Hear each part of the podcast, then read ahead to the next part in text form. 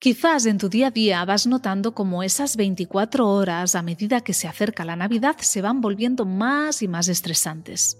Las calles repletas de gente, la música, las luces, la rapidez de estos días, las mil obligaciones diarias, quizás te están llevando a una sensación de desasosiego y pesadez. Cuando esto ocurra, ahora o cuando sea, sé consciente de que tú puedes elegir.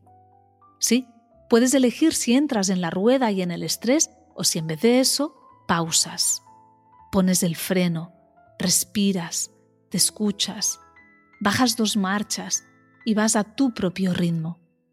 Hacerlo requiere de coraje y de mucha conciencia, porque lo fácil es que la vorágine nos atrape y creamos que tenemos que estar en ella sí o sí.